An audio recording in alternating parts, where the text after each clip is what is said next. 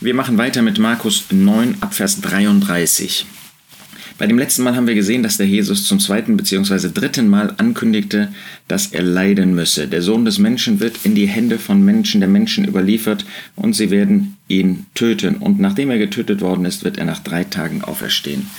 Der Jesus musste den Jüngern also noch einmal deutlich machen, er wollte ihnen deutlich machen, was das Ende seines Lebensweges hier auf dieser Erde war. Sie aber verstanden das Wort nicht und fürchteten sich, ihn zu fragen.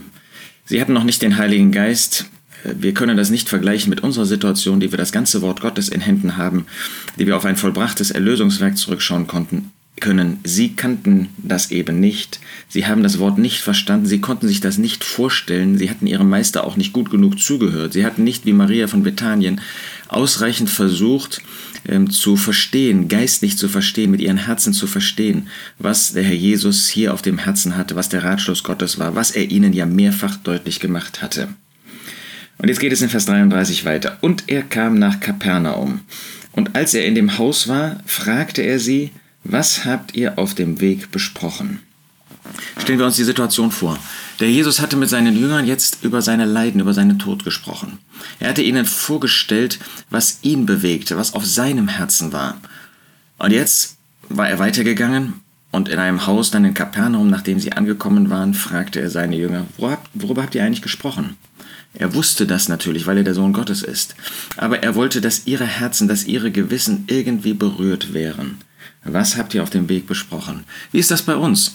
Wir kommen zusammen zum Gedächtnis des Herrn. Wir beschäftigen uns mit den Leiden und mit dem Tod des Herrn Jesus. Und dann gehen wir raus aus dieser Zusammenkunft. Gehen wir raus aus dem Versammlungsraum. Wir unterhalten uns. Worüber unterhalten wir uns eigentlich?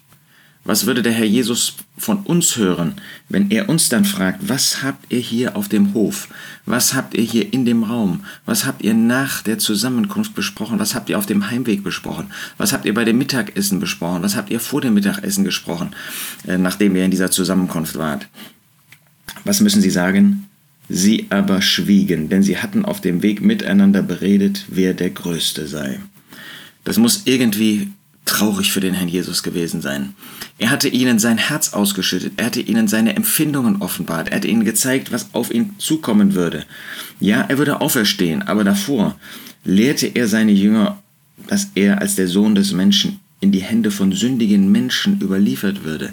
Das beschäftigte ihn. Und sie beschäftigte, wer von ihnen der Größte ist wir werden ja nicht so töricht sein ähm, und direkt darüber reden, wer von uns der Größte ist. Ja, das äh, kapieren wir noch, dass wir das auf diese Weise nicht machen. Aber äh, was ist das Thema, was unser Herzen betrifft? Ist es vielleicht auch, was ich für ein Ansehen habe, dass ich durch das Reden irgendwie groß sein möchte, dass ich im Mittelpunkt stehen möchte, dass ich letztlich doch dazu beitragen möchte, dass ich der Größte bin? Ist das nicht oft irgendwie auch ein, ein Thema, was unser Herzen beschäftigt? Ähm, wie ich so in dem Gefüge der Geschwister, wie ich so in dem Gefüge der Menschen wahrgenommen werde. Sie aber schwiegen. Wie oft müssten wir schweigen, wenn der Herr Jesus uns direkt anspricht? Lasst uns solch einen Vers mal im Gedächtnis bewahren, um nach einer solchen Zusammenkunft, gerade wenn es um die Leiden, den Tod des Herrn geht. Vielleicht, wenn der Herr Jesus wirklich sogar sehr groß vor unseren Herzen stand, wir glücklich sind über ein Zusammenkommen, ähm, wo wir mit dem Tod des Herrn Jesus beschäftigt sein dürfen, beschäftigt sein konnten. Was wir danach dann besprochen haben, wie leicht wir das sofort zurückstellen in unseren Herzen, in unseren Gedanken und über andere Dinge reden. Wer der Größte ist, das ist das Thema, was uns Menschen so oft, ja fast immer ganz besonders beschäftigt.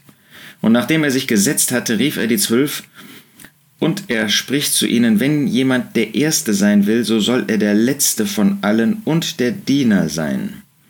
Wenn jemand der Erste sein will. Das kann man in zweierlei Hinsicht verstehen. Wenn jemand wirklich der Erste sein möchte, wenn wirklich jemand groß sein möchte, wenn jemand anstrebt, ähm, vor Menschen groß zu sein, dann soll er der Letzte von allen und der Diener aller sein. Dann muss ich ihm sagen, ich habe diesen Platz nicht für ihn.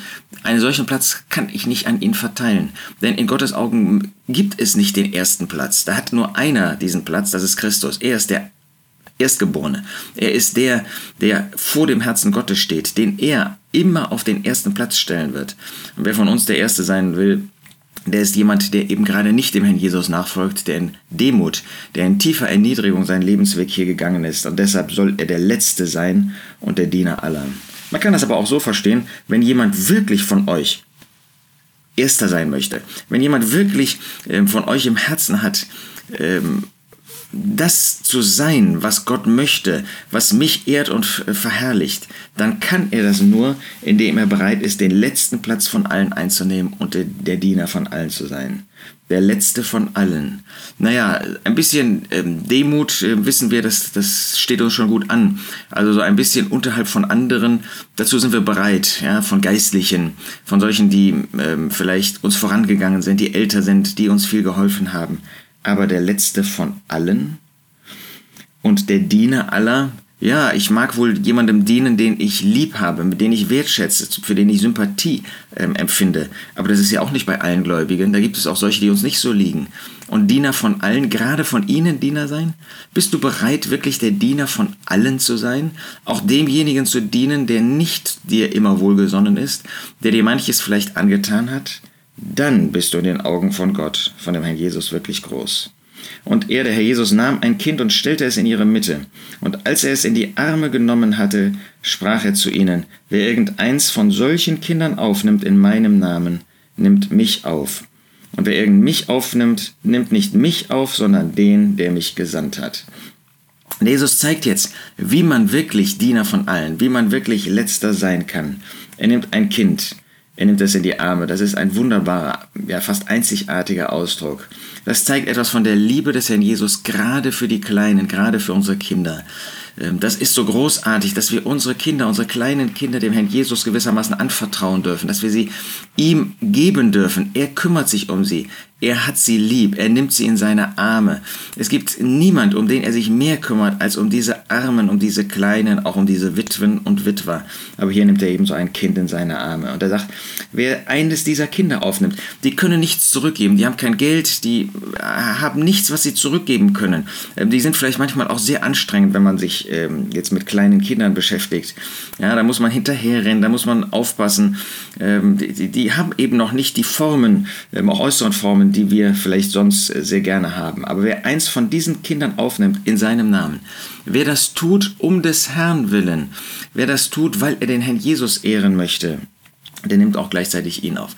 Wer also jemanden aufnimmt ohne irgendeine Reaktion, ohne irgendeine Belohnung, ohne irgendeine Rückantwort, ohne irgendwie einen Nutzen und Gewinn zu erwarten, und das tut um des Herrn Jesus willen, weil er das tut eben, weil er den Herrn Jesus liebt, weil er den Herrn Jesus ehren möchte, weil er das für den Herrn tun möchte, weil er so jemanden ähm, mit der Liebe und der Fürsorge des Herrn äh, betreuen möchte, der nimmt ihn selbst auf. Und das ist, heißt nicht nur ihn, sondern den, der den Herrn Jesus gesandt hat, das ist der Vater. Was für ein Segen, wenn wir uns um die Kleinen, um die Verachteten, um diejenigen, die am Rande der Gesellschaft stehen, kümmern. Das dürfen wir auch in dieser Hinsicht anwenden. Wenn es solche Menschen gibt, die können dir nichts zurückgeben, weil sie nichts haben, nichts an finanziellen Mitteln, manchmal auch nicht an seelischer Kraft, um eine Antwort zu geben. Aber wer sich um sie kümmert, der nimmt nicht nur dieses Kind, der nimmt nicht nur diesen am Rande Stehenden auf, sondern der nimmt letztlich den Herrn Jesus selbst auf. Und nicht nur das, sondern zugleich dann den, der den Herrn Jesus gesandt hat, das ist der Vater. Was für eine Ehre gibt der Vater denen, die hier auf dieser Erde keinen Platz haben wollen, die hier nichts erwarten, sondern die geben wollen. Und dann ist man ein Nachfolger des Herrn Jesus, der gesagt hat, wir lesen das in Apostelgeschichte 20, geben ist seliger als nehmen. Das wünsche ich dir und mir, dass das unser Herzen wirklich beseelt in der Nachfolge des Herrn.